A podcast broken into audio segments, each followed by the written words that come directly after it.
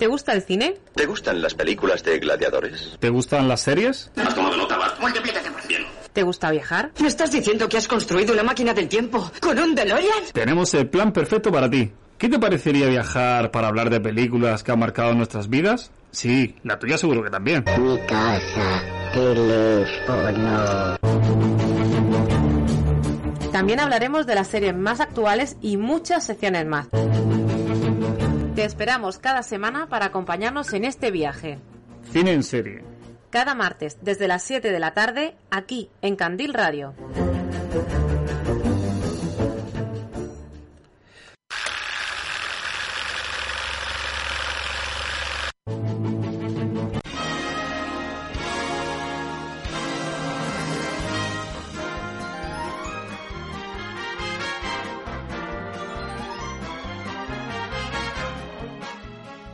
Hola, hola, hola a todos los amantes del cine, de las series y de los Oscars, porque estamos en época de Oscar, ¿no? ¿Veis que, que, que brilla el cielo de una forma distinta? Y cuando llueve, llueve, un poquito dorado, Mariana Martín. Sí, Jesús Ibáñez. Yo el problema es que estaba aquí haciendo mi bailecillo ese que sabes tú que me gusta hacer con la, como las mayoret. Qué Bueno, bien. como las roquettes. Venga, vamos a ser más glamurosos. Lo, lo único que, que enturbia un poco es esa lluvia dorada. Uy, perdón, eso Eh. no, no ha quedado bien. Esa lluvia de, de- de- con un poquito de, de color de oro, el viento, porque el viento hace que se te metan los ojos.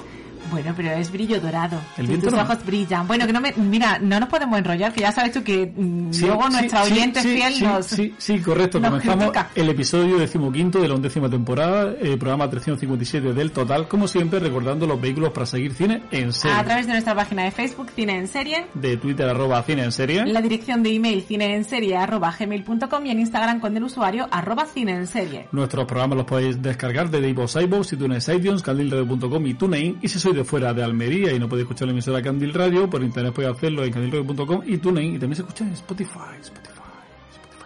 Bueno, que tenemos mucho invitado hoy, Mariola. Venga, empieza a Hoy presentarlo. tenemos el plato lleno.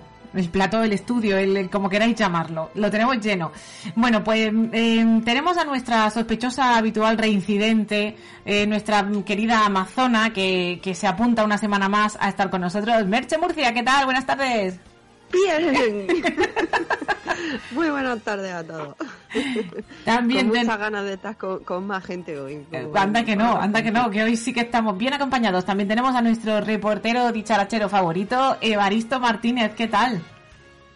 ¿Qué tal? Muy buenas, ¿cómo estáis? Qué alegría veros y escucharos. Por fin, por fin te tenemos otra vez de vuelta.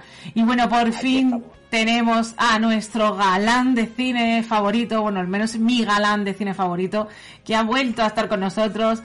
Álvaro, Alvarito o Álvaro Vera, como queráis llamarlo, porque a mí es que para mí es el galán. Llámame como quieras, pero llámame. Eso hemos hecho, eso hemos Encantado hecho. de estar con vosotros. Bueno, chicos, esperamos que hayáis visto las dos pelis de las que vamos a hablar hoy, porque si no, bueno, si no, os lo inventáis, si no pasa nada, si sois grandes actores todos. Y como siempre comenzamos eh, recordando una de las canciones nominadas a los Oscars este año. En este caso, la que está compuesta por Ryan Lott, David Byrne y Mitski, interpretada por Son Lux Mitski y David Byrne, y que forma parte de la banda sonora de Todo a la vez en todas partes y se titula This is Alive.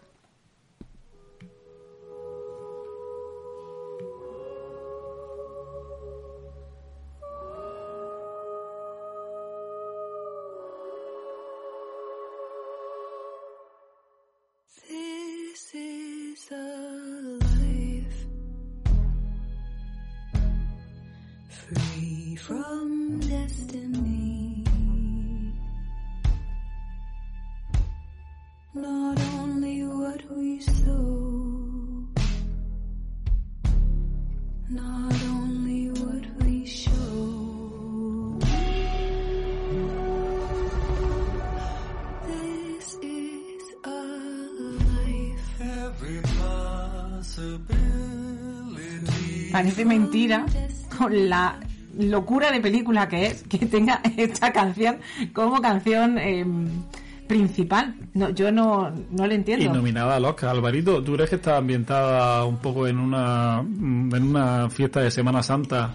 Yo te digo una cosa, yo vi la película y yo no escuché esta canción. Un viaje tan lisérgico y tan trepidante que yo la música era lo que no podía escuchar. Está al No final, al final. Ocurriendo. ¿En qué, Así mul- que no, no, es la primera vez que la escucho. Y Está- eso que he visto la película. Está en el multiverso de la música. Sí, sí, absolutamente. Es que yo creo que acaba de así y, y- es tan trepidante la película que al final da, da igual. Yo es que la puse, o sea, mm, mm, decidí prestarle más atención al final. Digo, uy, mira, a ver si está en la canción. mm, por eso, porque era más, más lentilla, pero mm, es que si no, no, no te das cuenta. Si es durante el, todo el metraje, no te das cuenta. Bueno, pues ya que estamos en el lío, vamos a hablar de la primera película de la semana, que es Toda la vez, en todas partes.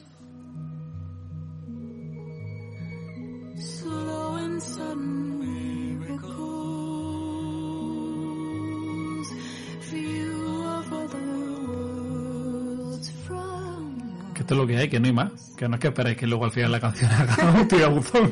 Que no rompe, ¿no? Que ya todos los tirabuzones lo hace la película. Bueno, pues se estrenó toda la vez en todas partes, se estrenó el 25 de marzo de 2022, aunque en España lo hizo el 3 de junio. Eh, dirigida por Daniel Kwan y Daniel Skeinert, con guion de Daniel Kwan y Daniel Skeinert, y con los productores son los hermanos Russo. La música, como hemos dicho antes, es de la banda Son Lux, y tuvo un presupuesto de 25 millones de dólares y hasta ahora lleva recaudados algo más de 100 millones de dólares. Em, a ver cómo explico yo todo esto. Em, todo a la vez en todas partes eh, no se parece a ninguna película que hayáis visto hasta ahora. Por lo menos esa es mi opinión. Cuando se anunció el rodaje de la película, sus directores, los Daniels, que son como nuestros, como nuestros Javis españoles, eh, dieron un detalle sobre ella. Decían que la historia iba sobre una mujer que intenta pagar sus impuestos. Y ahí lo dejaron. Pero, sinceramente, estando ellos de por medio, pues eso era solo el anodino punto de partida de una historia surrealista, abstracta y sin complejos. En la hora y media que dura la película, nos encontramos una producción muy difícil de catalogar en un solo género, ya que es una especie de aventura de ciencia ficción mezclada con el clásico cine de artes marciales y con un drama familiar de por medio. Un mundo lleno de multiversos e ideas filosóficas al más puro estilo pulp, que deja claro que en los primeros minutos eh, cualquier cosa puede suceder. Es curioso lo de que una peli de alguien que intenta pagar sus impuestos, que nunca se lleva al cine eso. Siempre se lleva gente que no paga sus impuestos. Pues realmente, realmente sacando así un poco una idea, un poco mm, así, un Sí, punto. as- así no se vende una película de productora. Claro, lo que pasa que, bueno, esto ya te digo, son los Daniels y, y tienen ya su fama merecida y se sabe que esto, pues nada va a salir, nada va a ser lo que dicen. Un consejo que yo daría a todo el mundo, o a todo el que quiera verla, es que no se estrese, ¿vale? La primera vez mm, no va a entender casi nada. Eh, hay que darle más oportunidades y con un segundo o tercer visionado serás capaz mm, de apreciar y de entender todos los pequeños detalles y hasta de ver los múltiples homenajes que se hacen a lo largo de toda la película a otras producciones. El elenco de todo a la vez en todas partes es tan versátil como la película en sí misma. Una serie de personajes de edades dispares que están magníficamente interpretados por los actores y actrices que lo componen. No dejamos atrás la banda sonora y su canción principal, no en vano está nominada. Compuesta por la banda, por la banda Son Lux, eh, tiene 49 canciones y la principal y nominada, aunque nosotros no nos hayamos dado cuenta, que todos hemos admitido este dato, se repite a lo largo de toda la cinta. O sea, no solo al O sea, final. está ahí como en toda la marabunta. Que no, no da tiempo a ver y a oír. Claro. ¿O ves? Eh, en Oye. conclusión, toda la vez en todas partes es un viaje surrealista y psicodélico que transcurre a través de diálogos punzantes y ágiles con un tono que va de lo estridente y divertido a lo conmovedor e incluso desgarrador. Pero eso sí, no olvidemos que con los Daniels de por medio este viaje estará lleno de humor con tintes escatológicos. Avisados quedáis.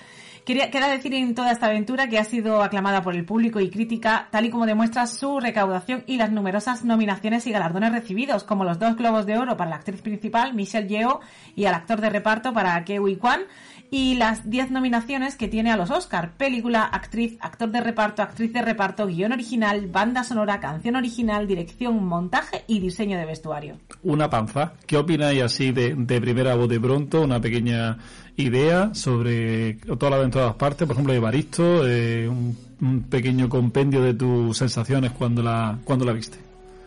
agotamiento. o sea, yo lo resumo en agotamiento. O sea, fue una película que me dejó totalmente agotado.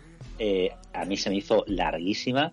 Y, y sobre el papel de la película, que yo pensaba que me iba a gustar mucho más de lo que me gustó, porque tiene muchas de las cosas que a mí me gustan en el cine, que es mezcla de género, de viajes en el tiempo, o realidades paralelas, o universos que confluyen. A mí todo ese rollo me gusta. Pero es verdad que a mí la película me, me dejó, me dejó, me dejó agotado, o sea, estaba deseando que terminara. Y es cierto que en la recta final, que es un poco donde va al meollo de lo que quiere contar y llega un poco la parte más sentimental y tal, que, está bien, pero yo ahí llegué un poco un poquito extenuado. O sea, a mí lo que hice Mayola de que, verla una segunda una tercera vez, ahora mismo se me antoja eh, difícil. A lo mejor cuando pase un tiempo me, me, me atrevo, porque es verdad que me dejó, eh, no sé, me cansó mucho y luego eh, no conecté tampoco nada con ese humor que sí escatológico. O sea, a mí me, me chirría muchas cosas y luego tiene otras cosas que me gusta que ahora si queréis os comento, ¿no? Pero, pero bueno, a mí me dejó un poquito, un poquito de aquella manera. El compañero Oscar Fábrega ya nos dijo ahora cosas así de un mes que ya le había visto cinco veces. o sea que. El- te digo que, que hay gente ser, que. ser. Es un aventurero, le gusta la montaña rusa. ¿Os dais cuenta que en nuestro grupo Oscar siempre tenemos una película, en cada ceremonia hay una película en la que tenemos opiniones tan dispares como no la soporto o la odio o no me ha parecido nada y otros que me ha encantado? Eh, es curioso, ¿no es? La verdad es que sí. Eh, Alvarito, Bueno, y una película que a mí me gustó, me entretuvo, pero ya está, pero no volvería a verla. Es decir, no, no es algo que yo dije, hostia, está muy bien. También estaba la de dibujos animados de Spider-Man Multiverso, que también juega con la misma teoría. Sí. Y me lo pasé mucho mejor con Spider-Man Multiverso Sí. dibujos que con esta. Sí es cierto que el montaje es espectacular, pero no es algo que yo diría, mejor película que... ¿Qué nivel están los Oscars, no? En, en los últimos años. Y bueno, me alegro mucho por los actores, ¿no? Y por todo lo que tiene el compendio de, de- de- del mundo oriental que va a triunfar los Oscars, pues porque es una moda y es de lo que se habla ahora. Pero vamos, como película yo vi, me lo pasé bien, como el que sube al ratón vacilón, le hacen la foto del final y se va. que no tiene más. lo mejor al final, ¿no? La foto. Al En este caso, las letras. eh, Muy loca, y pero ya está, no tiene más como peli. Porque eh, como historia de amor tampoco dices tú, "Bueno, no me ha traspasado. No es el paciente inglés. Sí, el paciente inglés no, ¿eh? Merche, Pues mira, yo voy a diferir de vosotros dos. Adelante. Yo voy a decir que para mí es una fantástica maravilla y que ya tenía ganas de que saliera a la luz una película como esta, así alocada, esta, como habéis dicho, que me habéis quitado la palabra, una montaña rusa y que, que me dijera tantas cosas, que me trajera tantos recuerdos, que me mostrara mm, cosas nuevas. mm, y, y, an- y antiguas de toda la vida también a la vez que, que sí que es verdad que trata de teorías que de las que ya se han hablado pero creo que es súper original así que aquí tenéis tenéis opiniones de todos los tipos yo sí. para los Oscar, pues mira, es que yo, por ejemplo, el Triángulo de la Tristeza no sé qué hace ahí, de verdad. Entonces, para eso, dame otra como esta, que me sorprenda, no que me duerma. Bueno, lo que sí se puede decir es que es una peli que arriesga mucho, que es muy compleja, que está muy, muy currada y demás, que es uno de los grandes méritos que, que tiene. Y yo digo que si lo vi una segunda vez, porque yo la vi una segunda vez, la disfrutan más. Porque el principio eso es la locura, el torbellino, el dónde va esto, cómo va a acabar y demás. E incluso el final no me pareció muy, muy correcto, lo vi como muy abrupto, pero una siguiente vez que la, que la recuperé ya me pareció que se cerraba perfectamente. Pero bueno. Pero es que hay, hay tantas cosas que ver. Claro, que sí, ver sí. Sí, sí, sí. Dímelo a mí, que estoy con la lista todavía de todo lo que hay, que me faltan muchos documentales.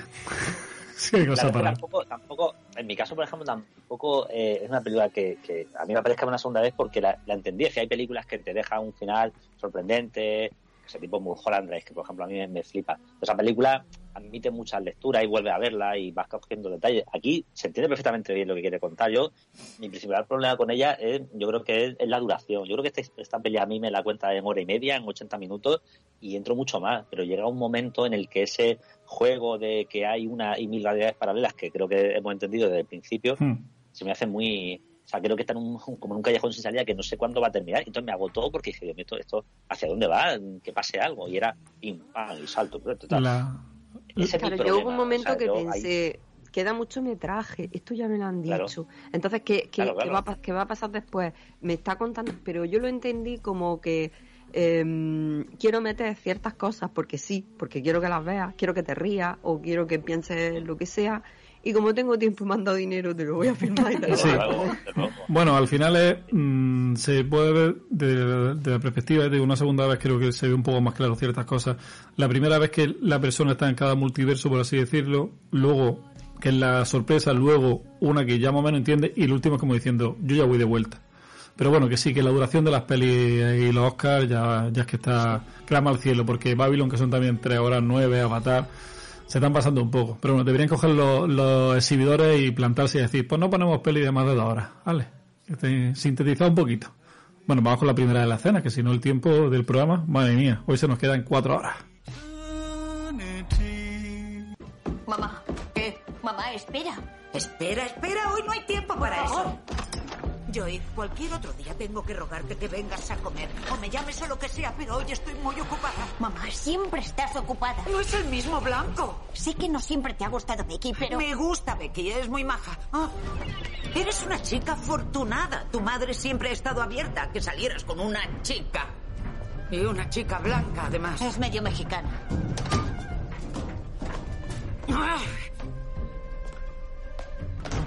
Nada de zapatos. Si la rompes, la pagas. Pero Gong Gong, su corazón no lo soportará y menos después de un vuelo tan largo. ¿Quieres que venga desde China para morir de un infarto? No va a morirse. Me quería cocinar. Oh, qué pedazo de nariz. ¿Cómo puedo Espera ayudarla? Un momento, no te oigo, un momento. ¿Cómo puedo ayudarla? Venía a recoger unas camisas, he llamado dos Vale, veces. Deme el ticket y yo se las busco. Sí. No, sí que...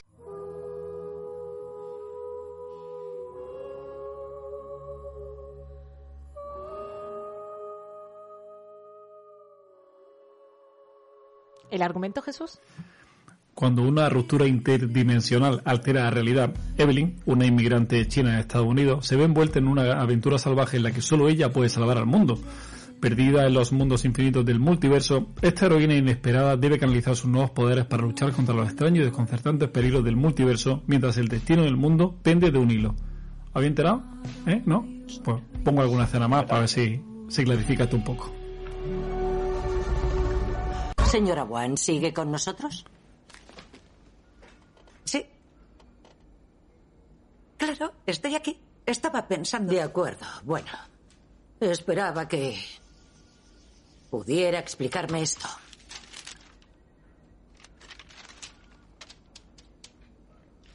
¿Esto es un recibo? ¿Mi recibo? 我们在说什么？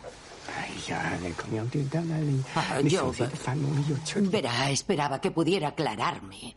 ¿Por qué a usted, como dueña de una lavandería, una máquina de karaoke, puede suponerle un gasto comercial? Yo soy cantante. Ah, pues claro. Es cierto. Tiene una voz preciosa. Evelyn, cántale una canción. No, no, por favor, eso no será necesario. Ah, Pero necesitaré un apéndice C específico para cada uno de estos negocios, porque basándonos en lo que está intentando deducirse, también es escritora y chef.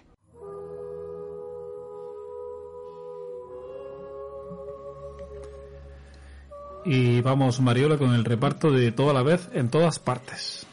Evelyn Wan es la madre y esposa de una familia humilde e inmigrante y que ha conseguido eh, tener una buena vida en Estados Unidos gracias a su esfuerzo y a su trabajo en una lavandería. Está interpretada por Michelle Yeoh, una actriz nacida en Malasia, cuyos inicios fueron en telefilms del tipo El regreso de los supercamorristas o Ultra Force.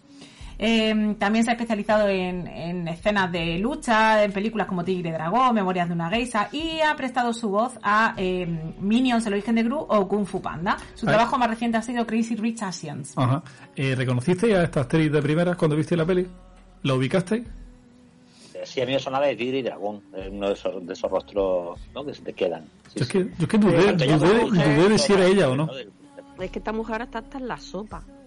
Yo de hecho lo pensé cuando la vi, dije, hostia, mm, genial que esté nominada y tal, pero, pero la he visto en un montón de sitios últimamente.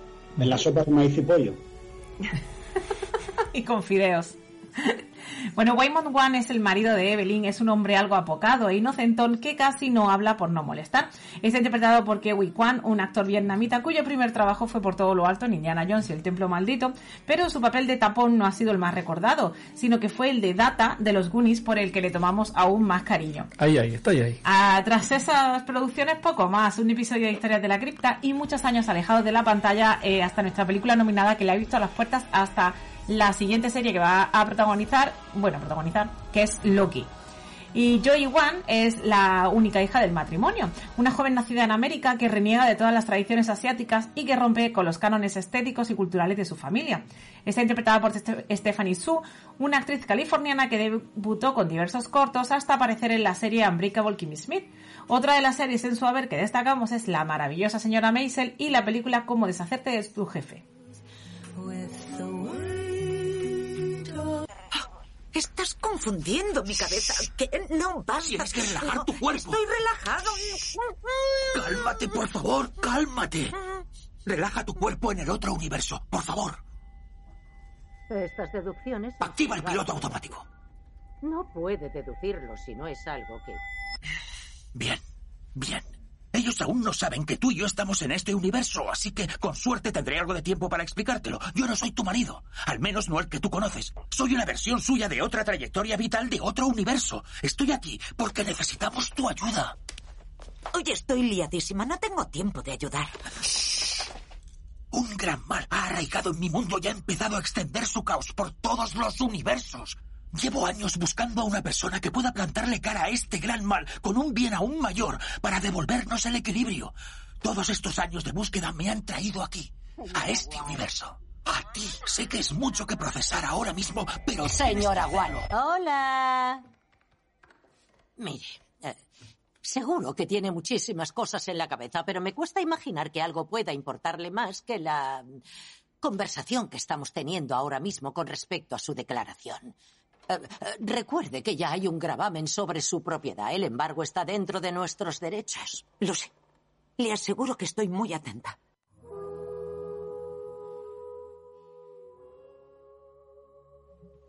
Está muy atenta, pero está liando la cosa.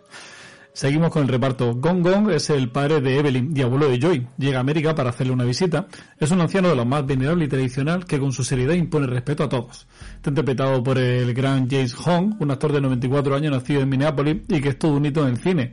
Tiene en su haber 450 producciones, entre las que destacaremos sus inicios con Aventura en Shanghái o Cita en Hong Kong y bueno, muy conocido por trabajos como Blade Runner, Aterrizar como pueda, Falcon Crest, Dinastía, sobre todo películas que nos acompañan en nuestra niñez como Golpe de la Pequeña China o El Chico de Oro. La lista interminable, o sea que bueno, también ha puesto voz eh, a películas como Red, Kung Fu Panda o Teen Titans Go. La es que tiene eh, por lo menos tres actores que decimos, uy, qué bonitos que estén en esta película. Estos actores que hemos visto toda la vida en películas o, o que vimos de chicos como el que hace de, de los Goonies y demás, pero que nos gusta ver una peli, una peli grande y que, y que bueno, que sea tan, tan original. Eh, este nombre no sé cómo se dice, que no sé cómo se dice el, el personaje que me Deirdre corte. Deirdre Boveidre. Ah, bueno, no pues ya está. Que... Es una trabajadora de Hacienda que se encarga de hacer la auditoría de los impuestos de la familia Wang, una mujer de aspecto y comportamiento peculiar que tiene una vida de lo más anodina. Lo dicho, interpretada por la gran Jamie Lee Curtis, que es lo que podemos decir que es su papel más extraño. Nació en una familia de actores y actrices, su filmografía es súper extensa. Comenzó con Los Ángeles de Charlie o Colombo y bueno, la saga, la saga Halloween fue la que la puso ahí en el, en el primera línea, entre Pillando al Juego, que también la puso en primera línea por una escena mm, X, y eh, películas como Un Wanda, Mi chica o Mentiras arriesgadas. Y ya lo comentaba Mariola, los Javis de, de Estados Unidos, que son los, los Daniels. Hablamos de Daniel Kwan y Daniel Seiner, eh, los dos directores y guionistas de 34 y 35 años respectivamente. Se conocieron en la universidad y en 2011 empezaron a dirigir vídeos musicales.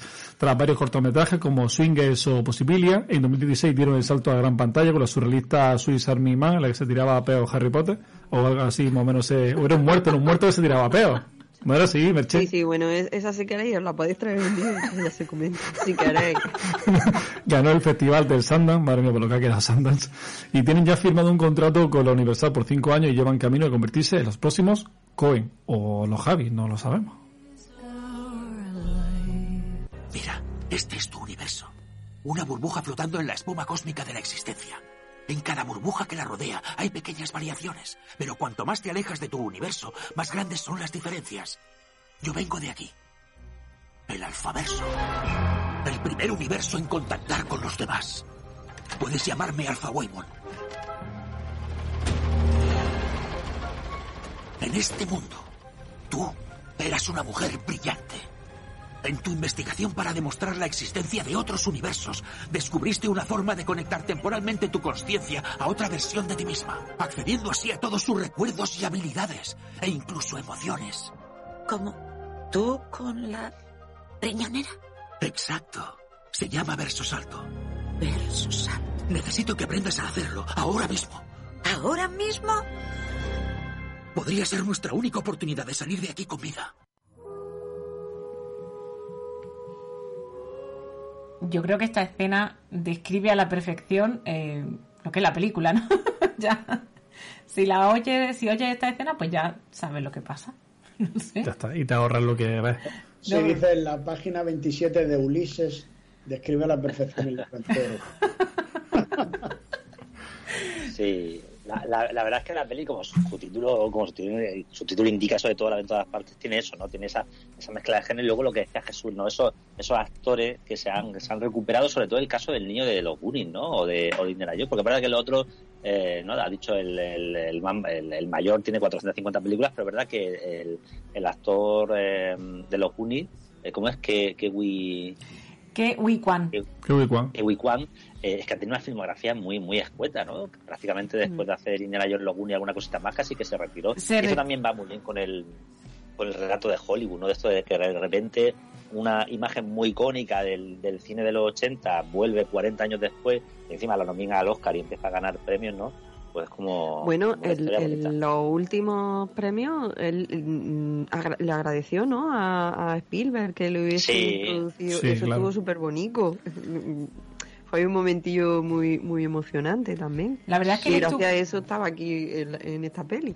Él estuvo retirado, mm, según dice, mm, durante 20 años porque los papeles que le ofrecían o los papeles que veía, pues era como, evidentemente, asiáticos. Entonces él como que Qué, quería, qué raro. quería, quería renunciar a eso, ¿no? No renunciar, sino no, no encasillarse, que, que, que te plantea y dices, mira chaval, Él quería salir par de plástico. Dijeron que no. es que, eh, en fin, ¿no? Todos tenemos nuestras características y tú tienes esa. Entonces estamos, protagonista de una de Spike Lee.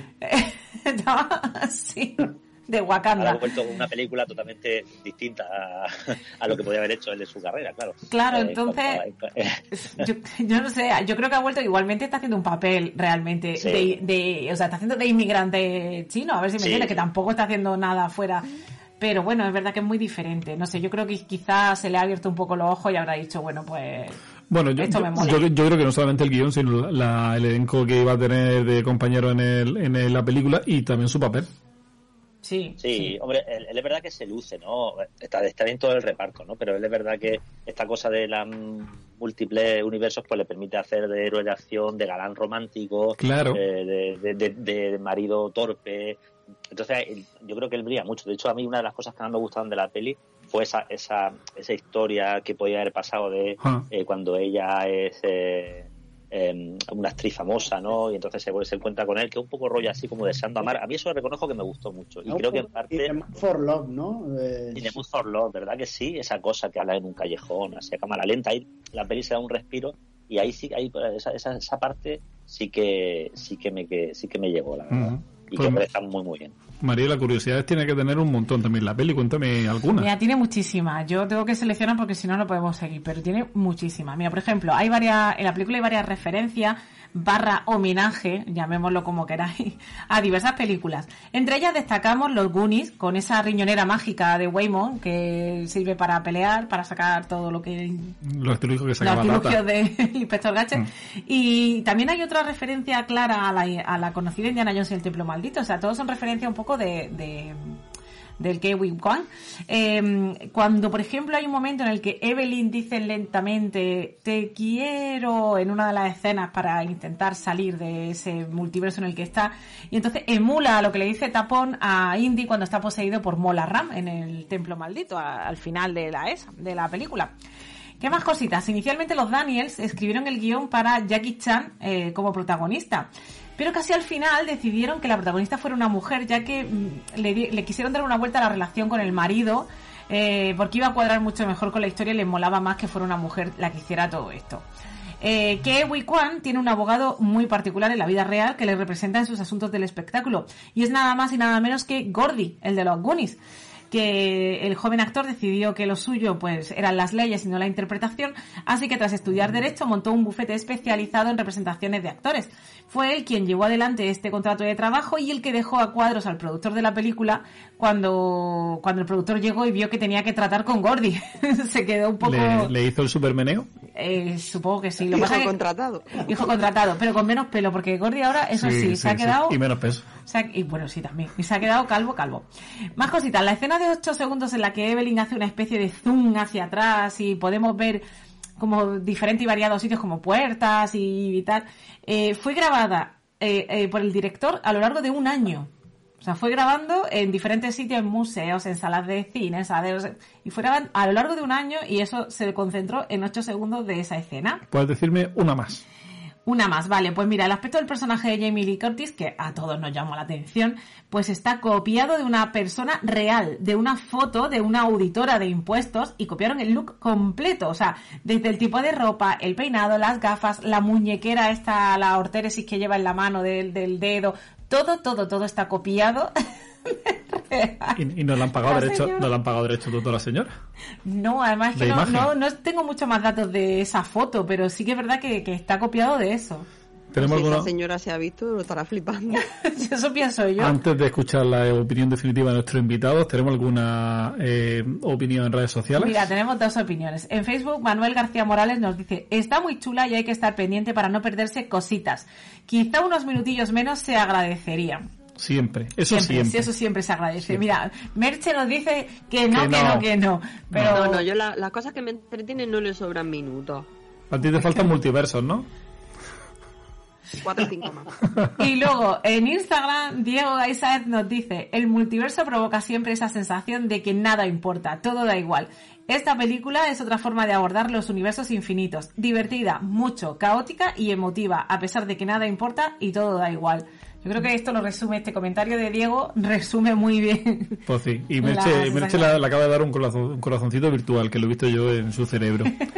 bueno, opinión final y de cara al Oscar, eh, ¿qué pensáis sobre el destino, lo que puede deparar eh, los Oscar, toda la vez en todas partes? Ahora empezamos por Merche. Bueno, yo ya he dicho que a mí la peli me encanta, sobre todo que me parece muy entretenida, a mí, a mí, ¿vale? yo creo que también eh, ha sido una sorpresa en el mundo en general y algo, algo se, se, se puede llevar. Hacer una muy rápido que eh, Jamie Lee Curtis, que es muy la, la mujer es muy activa, eh, sobre todo en Instagram, está emocionada, está con, con, con su compañera del Diego, está a muerte con ella más que con, con, ella misma.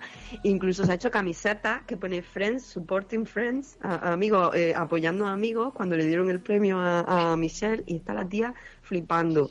Y sobre todo agradeciendo que a la edad que tienen tengan papeles, papeles de importancia y que además están nominados a premios y ganan. Michelle Yeoh tiene 61 años. Ole ahí. Ya ves, yo creo que na- nadie esperaba de, la- de los actores que participaron en la peli que pudiera pasar lo que ha pasado, tanta nominación los Oscars, o sea, estarán todos en, en una nube, está claro, y estarán disfrutándolo.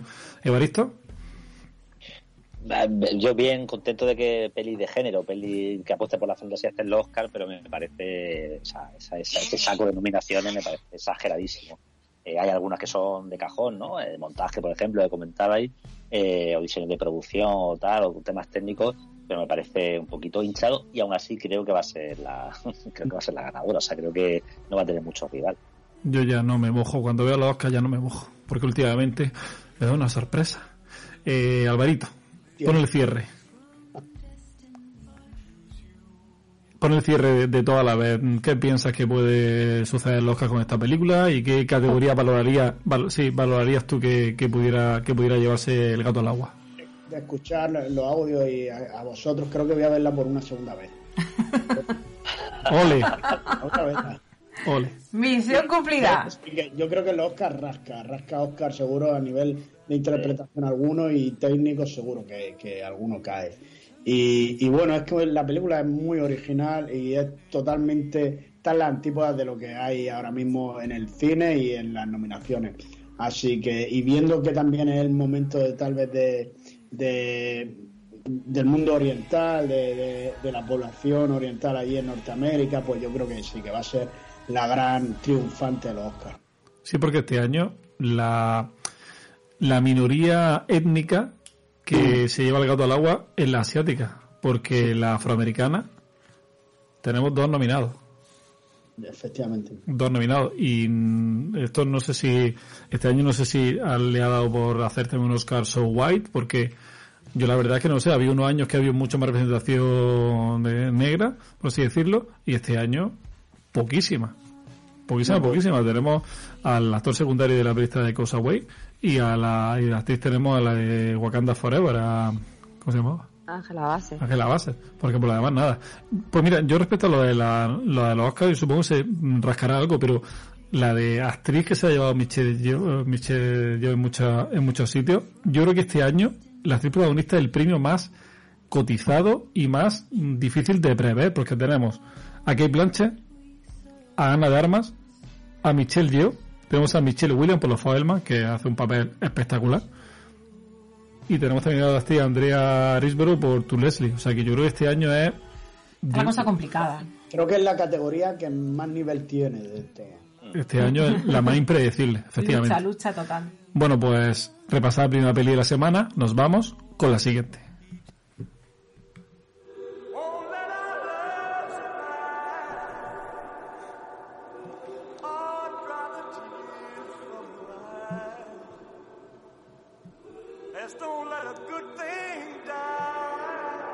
Que no es otra que Elvis.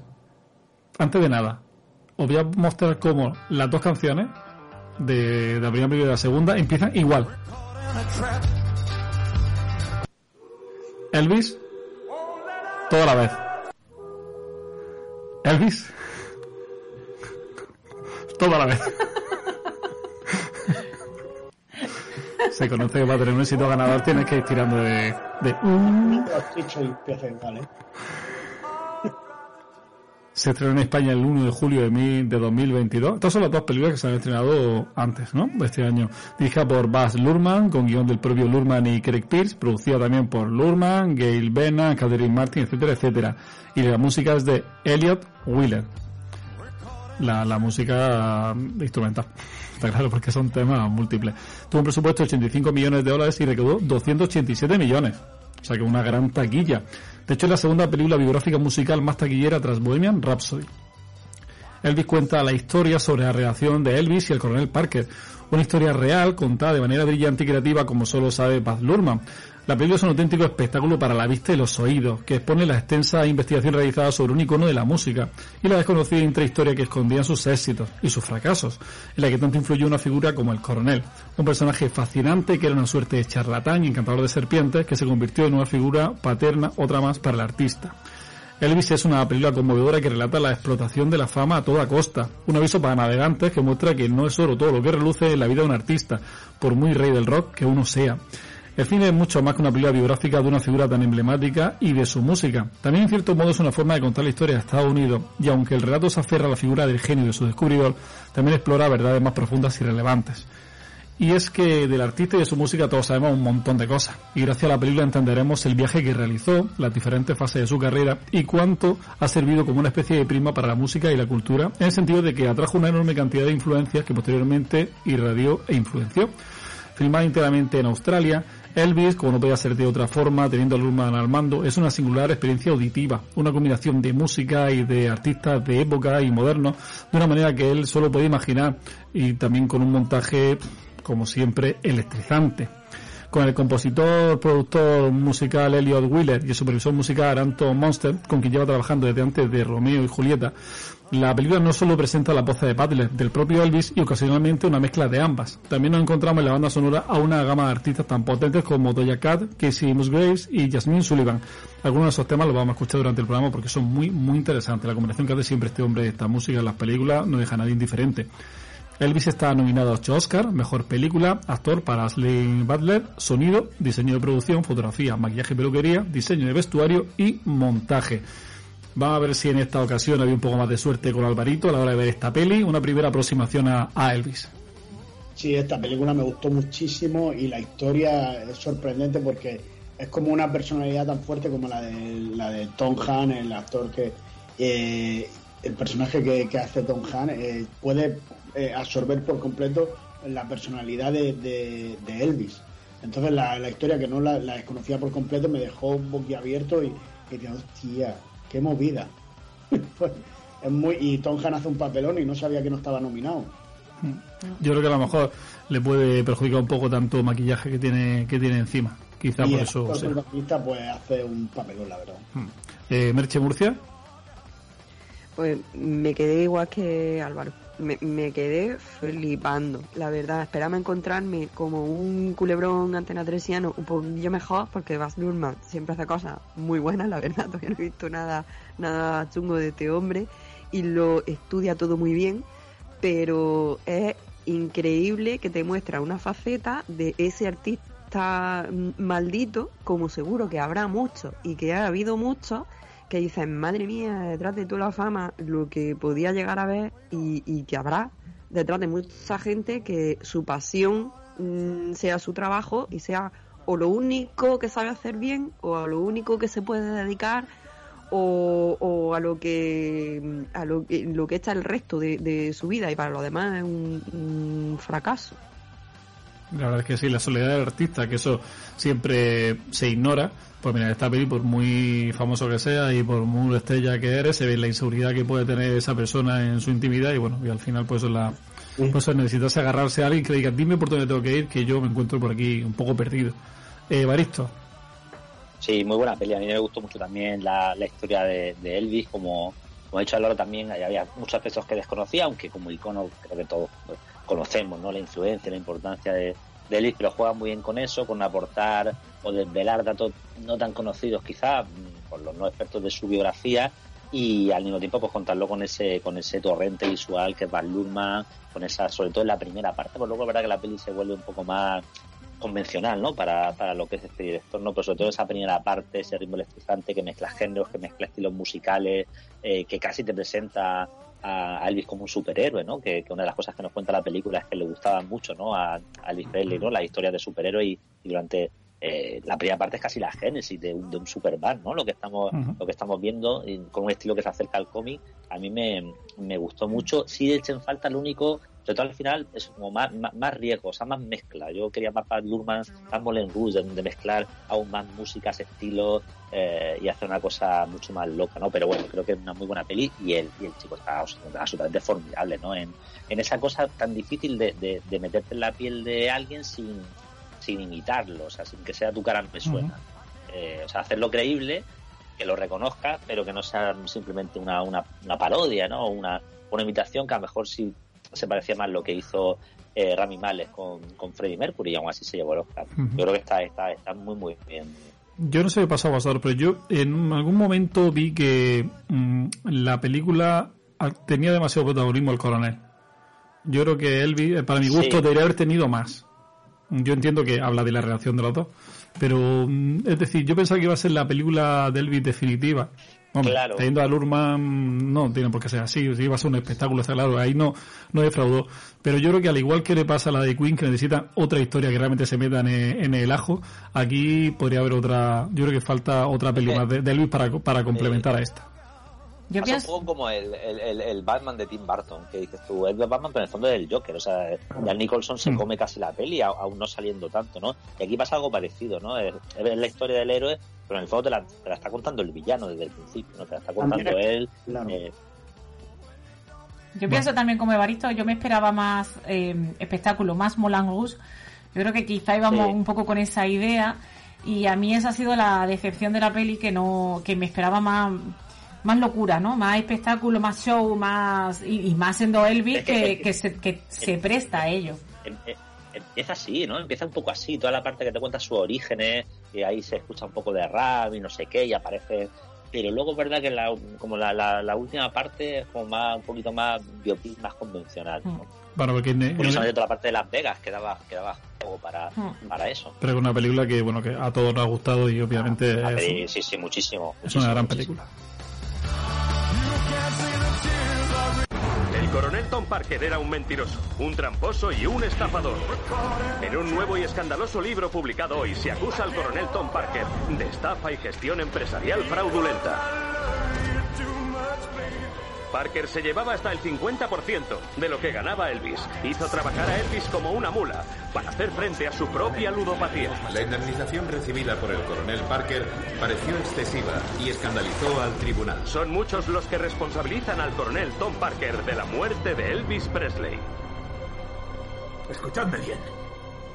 Lo único que importa es que este hombre se suba a ese escenario.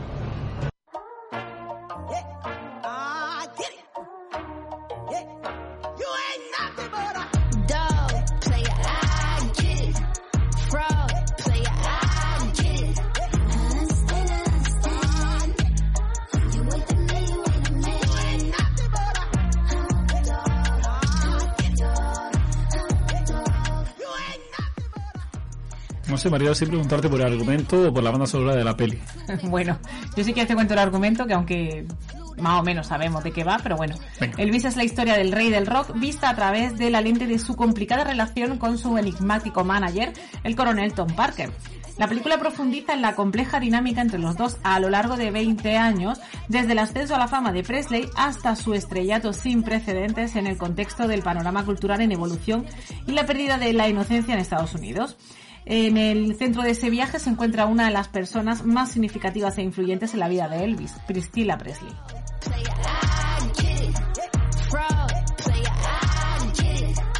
Yo creé a Elvis Presley. Nada de lo que esos carroñeros han dicho en sus libros es verdad. Elvis y yo éramos socios. Éramos Elvis el cantante y el coronel el farsante. Siempre supe que estaba predestinado a algo grandioso. Ya en el orfanato me escapaba a la feria, donde aprendí el arte de la farsa. Les vaciaba la cartera a los paletos y seguían sonriendo sin enterarse. Pero para ganar dinero, para ganar dinero de verdad, hacen falta un buen vestuario y un gran truco que dejen a los espectadores con la sensación de no saber si deberían estar disfrutando o no. Pero lo hacían. Y yo sabía que si encontraba algo así, tendría el mayor espectáculo del planeta. When Moses walked the children out of Egypt land, he said, now don't you worry, we're in the Lord's hand. He's gonna walk beside us, the time is coming near. He's gonna wash away all our misery and our fear. I got a feeling in my body, this will be our lucky day. Si es que yo quiero bailar, Mariola, yo no quiero hablar más de, de nada. Pon la banda sonora y déjalo ya, y nos vamos. Pero te voy a contar cositas del reparto, que si no, esto se va a quedar regulero. Que bailen los invitados mientras. Elvis es un joven inseguro y apasionado de la música. Crió en un barrio que mezcla un montón de cultura, en el seno de una familia humilde. Atrevido por la música blues, fusionará esta con la country, creando un estilo propio que, unido a su espasmódico movimiento en el escenario, provocará en las mujeres una reacción antes nunca vista. El encargado de interpretar este personaje es Austin Butler, que nació en el 91 en California. Debutó con solo 15 años en la serie Hannah Montana, a la cual siguió Manual de Supervivencia Escolar de Ned, y entre las películas en las que hemos podido verle nos encontramos Pequeños Invasores, Los Muertos No Mueren o Eres una vez en Hollywood. El coronel Tom Parker es un genio y un sinvergüenza al mismo tiempo. Un hombre malvado e inteligente que verá a Elvis como un artista único con gran potencial y con quien podrá hacerse de oro, cueste lo que cueste. Tom Hanks interpreta este personaje que nació en el, en el 56 en California. Debutó en 1980 con la peli de terror Sabe que está sola. De su innumerable éxito encontramos 1, 3 Plus, La que está casa es una ruina, Big, Toy Story, que ponía voz de Buddy, eh, Salva Soldado Ryan, Capitán Philly, etcétera, etcétera. Y tiene dos Oscars por Filadelfia y Forrest Gump. Gladys es la religiosa, cariñosa y un poco alcohólica madre de Elvis. Su partida le romperá el alma. Entiende que persigue su sueño y que es inevitable, pero se preocupa tanto por el bienestar de su hijo que vivirá en un sufrimiento constante. Ellen Thompson, que nació en el 77 en Australia, debutó en el 1990 en la película Pesadilla en la medianoche y tras desarrollar una larga carrera en su país como actriz de teatro y de series, apareciendo por ejemplo en Bad Cop, Bad Cop, Stupid Man, Stupid Man, que esto que repite mucho la- las palabras porque es que si no se le olvidan los títulos, o Bad Mothers, también hemos podido verla en películas como El Desquite o Canguro Jack Trinca y Brinca, que son películas, ¿no Alvarito? Esa es de las que más nos gusta de canguro. Esa es muy buena. Bueno, y este año ha dado el salto al Hollywood con Elvis. Sin decirnos nada a tu padre ni a mí, dejas tu trabajo para viajar hasta Florida con ese coronel al que ni siquiera conocemos.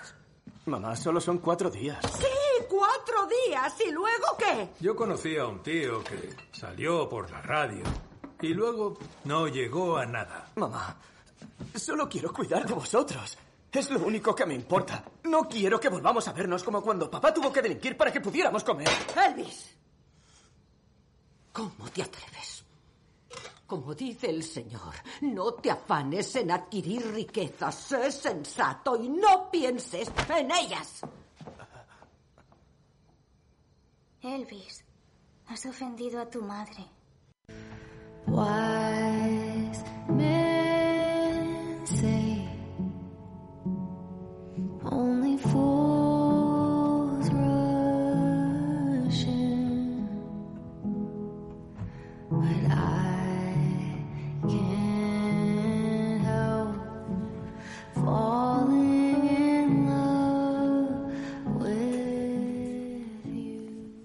encantan todas las versiones y todas las canciones. Oye, Alvarito, no ha Ay, entregado- Alvarito, por favor. Ya tiene preparada su rosa para mañana. Me la regalaron el otro día en una Sí, para hoy. Mariola. Y, para mañana. y mi rosa, por eso digo que. Perdona, pero. y- y- Bueno, pero- va, con- es que eso- y yo es que esperando eso- el regalo. Si es que si no sabe ni en qué vivimos. con razón me lleva mirando Mariola raro todo el día. que vamos. Me acaba de dejar. Es que, son, es que son muchos años ya. No, y tanto, para que se te olvide el día, me quedo muerta, vamos. Es que para mí todos los días es San mal. Valentín. Sí, sí, sí. Pues no, no, yo no recibo regalos todos los días. Bueno. No lo sé. Me da tiempo, salgo. Por favor, por favor, que esto no sea una. un- no provoque una discrepancia entre vosotros. Madre mía. Bueno, voy a olvidarme de este tema. Ahora mismo voy a seguir con el reparto. Sé que no te va a olvidar. Tema, ¿Qué tema? Ese en otro multiverso. Voy a seguir con el reparto. Vernon es el padre de Elvis y a diferencia de su esposa no tiene dudas de que el camino que emprende su hijo es el correcto y más aún claro cuando es nombrado administrador de la empresa que formará con él. Está interpretado por Richard Rosburg, en, que nació en Australia, eh, y su primer trabajo como actor fue en la miniserie Frontier. Entre sus trabajos más conocidos nos encontramos con Misión Imposible 2, La inolvidable Moulin Rouge, Van Helsing o Hasta el último hombre. Priscilla es la chica de la que se enamorará Elvis cuando ella es aún menor de edad. Aún contando con muchas reticencias de sus padres, finalmente se mudará a Graceland con el artista, ignorando lo duro que será convivir con su vertiginosa carrera. Eh, su temperamento volátil y sus muchas infidelidades. Está interpretada por Olivia de, de Jones, mm, que también nació en Australia en 1998 y debutó en 2011 con el corto Good Pretender. Se dio a conocer mundialmente en 2015 con el film La Visita de Mike... Eh, M. Shyamalan. de, de Night Shyamalan Ding Dong. Correcto. Eh, y posteriormente la hemos podido ver en las películas Cuidado con los extraños o Stray Dolls y en la serie del año pasado de Staircase. El director de orquesta de todo este espectáculo eh, pirotécnico es el gran Baz Luhrmann, que nació en Sydney. Su primer film fue la comedia El amor está en el aire, de 1992, a la cual le siguieron éxitos como Romeo más Juliet, Moulin Rouge, Australia, El Gran Gatsby de 2013, la serie de Get Down y ahora Elvis. Pero un momento, di cuándo nació. Porque yo sé que el hombre ha borrado de todos lados la fecha en la que nació, porque se ha operado mil veces y quiere aparentar que tiene otra edad. ¿Qué año nació? 1962. Ahí lo tiene.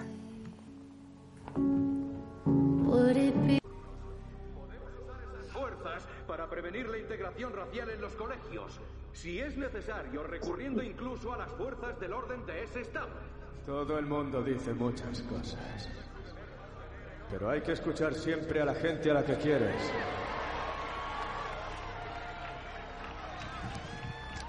Y sobre todo tienes que escucharte a ti mismo.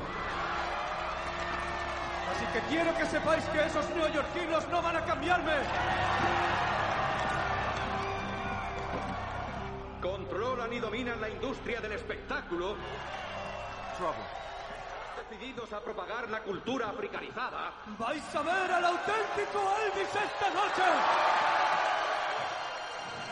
Para que acepten a los negros. You're looking for trouble? We came to the right place. You're looking for trouble? Just look right in my face. I was born to sing up and talking back. My daddy was a green Si es que, si es que, si es que, si es que se nos van los tobillos a todos. Totalmente, me encanta la banda sonora. Bueno, No esta película, igual que toda la vez en todas partes, tenía muchas curiosidades. Esta seguro que tiene más. Muchas, mira, por ejemplo, eh, Austin Butler para interpretar a Elvis. 90 vestuarios distintos. Madre mía. El tío se puso a perfeccionar los movimientos de baile y el lenguaje corporal de Elvis, tomando clases de claqué y swing. Y para entender mejor a su personaje se leyó varias de sus biografías, pero la que más le ayudó fue la de Elvis y el coronel. Mientras el director Baz Luhrmann re- revisaba las audiciones de los actores que estaban a protagonizar el film, entre los que se encontraba además de Butler, Ansel Elgort, Miles Teller, Aaron Taylor Johnson y Harry Styles, Denzel Washington llamó al director para recomendarle a Butler, con quien había trabajado en una obra de teatro llamada The Iceman Comet. Denzel, que no conocía de nada a Luhrmann, le dijo, te sorprenderás cuando veas la ética de trabajo de este joven. Cuando la producción se trasladó a Australia, Tom Hanks le envió a Butler una máquina de escribir que iba acompañada de una nota que iba firmada como el coronel Tom Parker. En respuesta, Butler usó la máquina de escribir para mandar una nota en respuesta que firmó como Elvis Presley. Y así los dos actores comenzaron a mandarse notitas dentro de esos personajes mientras estaban ensayando. Cinco horas tardaban cada día en caracterizar a Tom Hanks. Madre yo, mía. yo creo que eso es lo más coñazo de, de todo. La gente que, que pasa tanto tiempo maquillándose, yo no tengo ni idea de cómo lo pueden aguantar.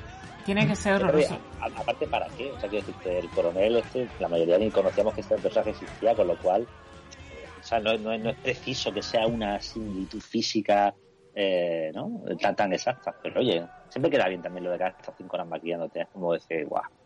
Yo creo que, que eso precisamente Baristo le, le ha perjudicado Mm. a la hora de lo de la nominación. Porque todo el mundo yo creo que estamos bien diciendo, qué raro está Tom Hanks, qué raro está Tom Hanks. Yo hubiese preferido que si querían que se pareciera, que cogiesen a otra persona que se le acercara más en el físico. Porque yo no me centré para nada en la actuación de Tom Hanks. Sí, a veces, a veces cuando... O un, o un Tom Hanks eh, con sobre que hubiera engordado un poco más. Claro, engorda un poquito y un poco de maquillaje, pero claro, no sé, esas prótesis que parece el, el pingüino ¿no? de, de, de Batman, no sé, no, no entiendo por qué. O sea, eh, eh, el chico, por ejemplo, tampoco se parece tanto a Elvis, pero sí se mete, o sea, está viendo a Elvis, ¿no? Y es verdad que físicamente a lo mejor tampoco es, es un clon, pero no sé. Algo tenían en común Butler y Elvis es que los dos eran rubios y se tiñeron de moreno. algo, algo curioso. Mariano Martín, opinión en redes sociales de sobre Elvis, ¿tenemos Agua. alguna? Agua. Agua, agua, agua. No, no pasa nada. Tenemos al final la, tenemos a nuestros cuatro invitados. Bueno, perdón, a, los tres, a nuestros tres invitados estoy yo, estoy yo perdido. Que, me- que me Eh, estás viendo a mí que piensas que... Es que desde que he visto la rosa de Alvarito ya he contado un nuevo participante que me acaba de arruinar la vida el día de hoy. Bueno, valoración final de, de Alvarito de, sobre la película Elvis. ¿Qué piensas que se pueda llevar en, en la noche de los Oscars? ¿Qué se merecería llevar? Hombre, yo creo que el actor se merecería ya, ya llevarse el Oscar, ya que Rami Malek se lo llevó por Freddie Mercury y yo creo que es mejor esta actuación, es más difícil y mejor película, pues podría ser, pero pero vamos, el actor yo creo que se lo, se lo merece. Y, y montaje también, tiene un gran montaje, pero ahí está con, con toda la vez en todas partes. Eh, a mí me, me ha gustado mucho la película y, es que Elvis, es decir, un personaje que lo tenemos tan metido dentro de nuestro de nuestra conciencia interior musical y cultural que, es por eso cuando antes ha dicho creo que, que Evaristo que, que no quería ver tanto de- del, coronel como más de Elvis y es que Elvis es un personaje tan poderoso que te ponen una película de cuatro horas y sigues queriendo ver más Ah, así es. Eh, ¿Baristo? Muy buena peli. eh, creo que totalmente ajusta las nominaciones. eh, fantástica más carrera comercial que ha hecho, cosa muy muy eh, muy estupenda porque no, no, no se estrenó tampoco en una buena época, todavía veníamos del, del confinamiento, tal. Ha funcionado muy bien en cine, también se ha podido ver en plataforma. Creo que ese ha sido un gran premio y luego las nominaciones lo son. Y efectivamente todo el tema técnico creo que va a rivalizar con toda la de en todas partes. Yo el actor sí que se, sí que creo que debería ganar. Él no, no sé ahora mismo quiénes son todos Eh, los nominados. yo, yo creo que el, el Eh, el máximo el máximo rival que tiene es Brendan Fraser por The Whale. Una peli Claro, que, que es flojul- flojuela, pero él Cierto. está en una está inmenso, bueno, en literal y, y- y no literal. Pero bueno, no, no sé al final qué valor tendrá eso, porque también lo de premiar a, a personas que están en el ostracismo, pues a, a Hollywood le gusta mucho. También Sí, premiar a su el ídolo. relato- El relato funciona, sí. Premiar a su ídolo, pero bueno, es complicado. Y Merche, pone el broche a, a la peli Elvis con tus palabras.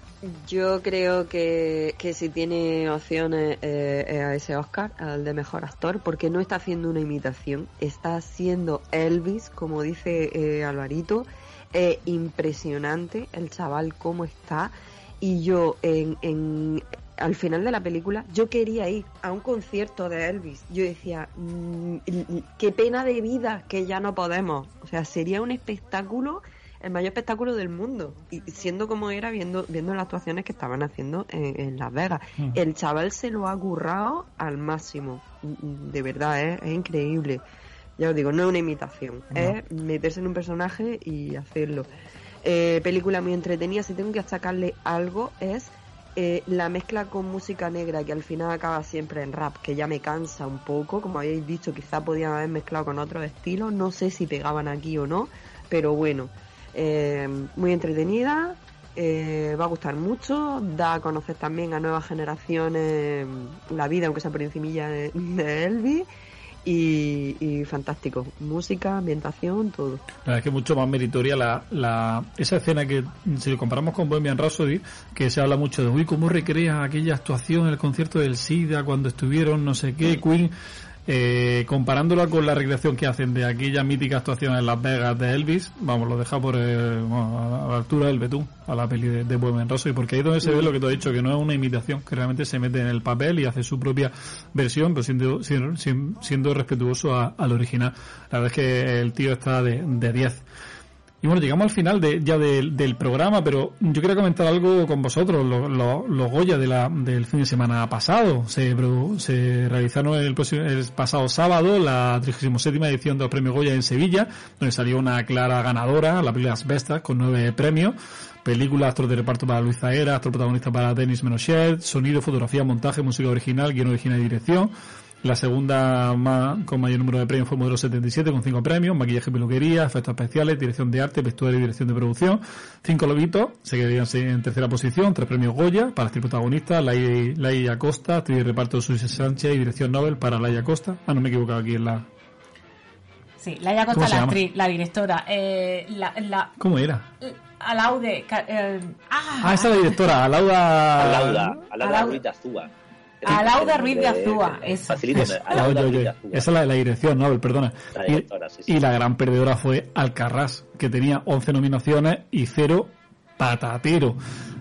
La presentación para mi gusto fue un poco aburrida. Antonio de la Torre no se le veía muy suelto, se llevaba bastante contenido, mucho mejor Clara Lago, pero muy soso todo. El guion fue poco destacable. Yo no sé, eh, Alvarito, si tú lo viste, que tú que eres también guionista y demás, que, que- porque tú trabajé y no pude verla, pero al día siguiente sí me puse trozo y, y muy soso, muy aburrido, no siendo cómico, pues, pues, tener un poco de showtime, como pueden hacerlo los norteamericanos, muy muy en- enconado en ser políticamente correcto con alguna puya sin ningún tipo de, de- vamos de nada es decir no, no hay nada en Hmm. esa gala. muy aburrido Y respecto a los premios, ¿qué, qué opináis? Que yo- que- trozos. ¿Qué opináis de, de los premios? De, de que Alcarrás, esa gran ganadora en Berlín, que propuso España para los Oscars y, y de, bueno, que se ha llevado bastantes premios también en muchos otros sitios. No sé si en el cine europeo tuvo muchas nominaciones, si se llevó algo, si no se ha producido todavía.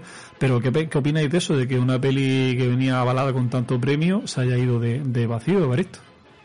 Se ha desinflado, es verdad que, que, que lo del oso de oro al final, bueno, un premio por supuesto histórico, ¿no? Para, para Carla Simón, pero que eso, ¿no? Parece que dibujó unas expectativas que luego Alcarrás a nivel de premios no, no, no ha llegado a tener. Al final un festival eh, tiene su propia identidad y el festival también depende de quién sea el jurado ese año, que son cinco, seis o siete los que, los que votan, ¿no? Eh, entonces es verdad que Alcarrás se sitúa en un terreno del cine autoral que por lo que sea, pues lo académico, o el grueso de lo académico, hay 2.000 académicos, tampoco la academia es, pasa como con los es que la academia decía la academia, que son 2.000 personas que votan y es como un muestreo genérico, ¿no?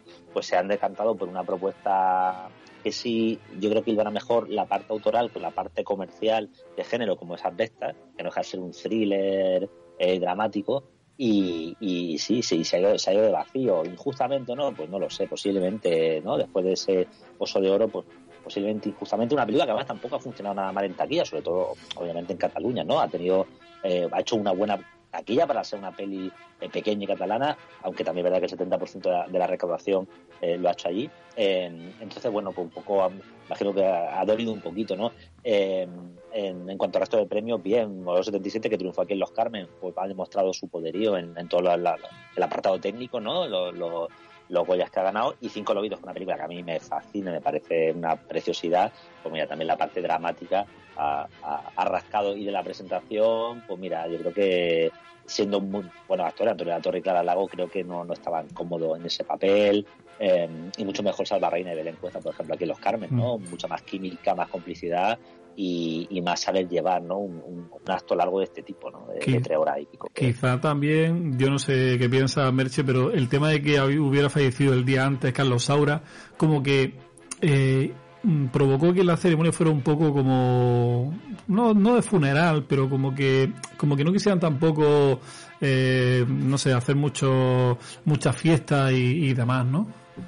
Pues ya me imagino yo que era un hombre muy conocido y muy querido y que, y que no estaba el ambiente para tirar muchos cohetes, pero bueno, que, que pare- por lo que yo he podido ver, que no he visto tampoco la, la gala entera, pues no era tampoco muy, muy animada, entonces se juntaba una cosa con la Claro, es que yo, yo creo que todo el homenaje a Saura, que supongo que sería la parte central de, de la gala si, si no hubiera fallecido el de antes, claro, se llevó al principio y yo creo que de alguna forma marcó, ¿no? En vez de todo lo solemne y todo lo lacrimógeno y todo lo, lo respetuoso en esa primera media hora, pues yo creo que marca un poco el tono de- de- del resto y quedó un poquito, eh, ¿no? Peculiar, descompensado. pero bueno. Sí, yo de todas formas Es que si hubiese sido un mes antes, todavía. pero Claro, de, claro.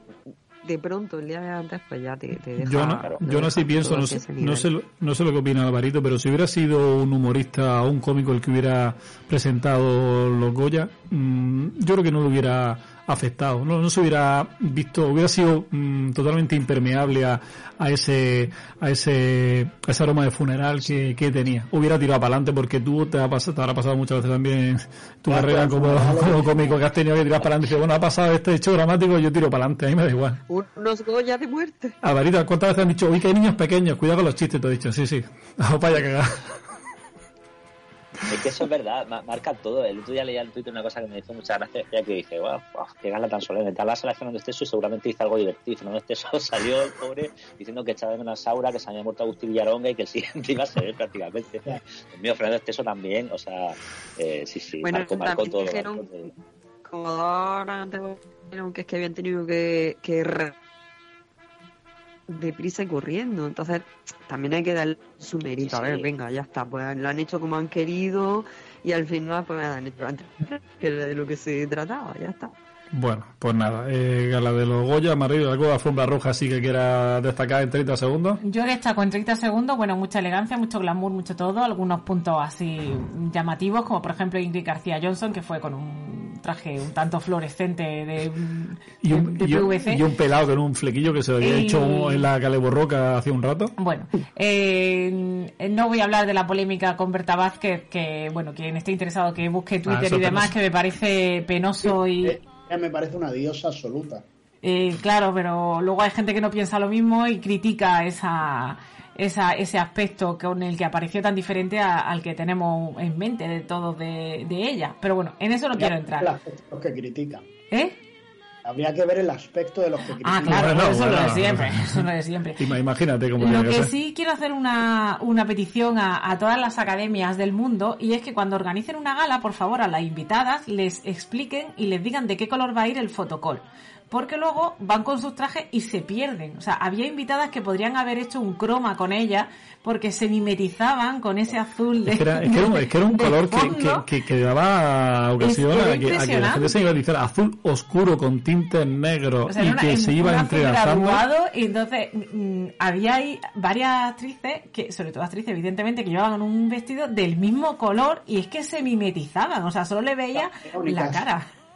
Y, y horroroso también eh, cómo hicieron cómo hicieron la, la alfombra, o sea, el pasillo donde estaban los aficionados eh, viendo cómo pasaban por la alfombra, era un aspecto, un tiro de cámara horroroso.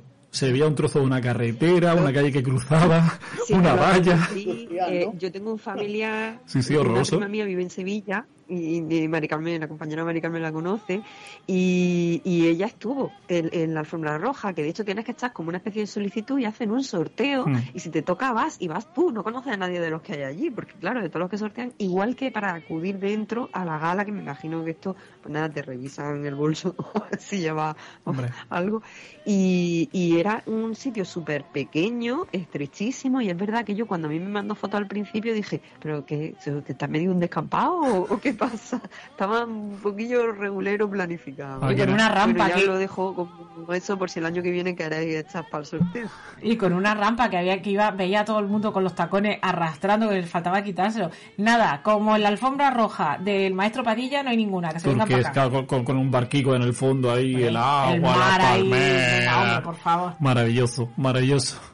Bueno, nos quedamos sin tiempo. Sí, Jesús. no, no, o es que sea, el, no echan. el- el tiempo se acabó hace 10 minutos. Nos echan. Pero, pero bueno, que se toma gusto con esta gente. Eh, Baristo Martínez, muchas gracias por estar con nosotros. Gracias a vosotros un año más.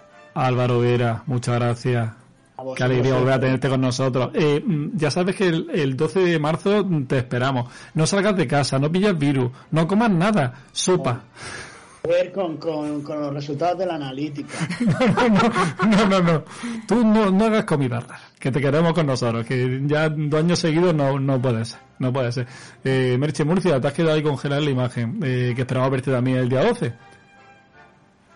Y, y yo también espero, y de verdad me lo pasa muy bien, tenía muchas ganas ya de coincidir con el vídeo y, y nada, que gracias de verdad, que el programa Genial, así que ahí ya, ya te ha dado, ya, ya justo. Yo creo que te, han- te han cortado de Netflix ya, ¿eh? Se te ha adelantado eh, el corte de Netflix. Bueno, lo dicho, muchas gracias por estar aquí, Mario Martín, muchas gracias por estar una semana más.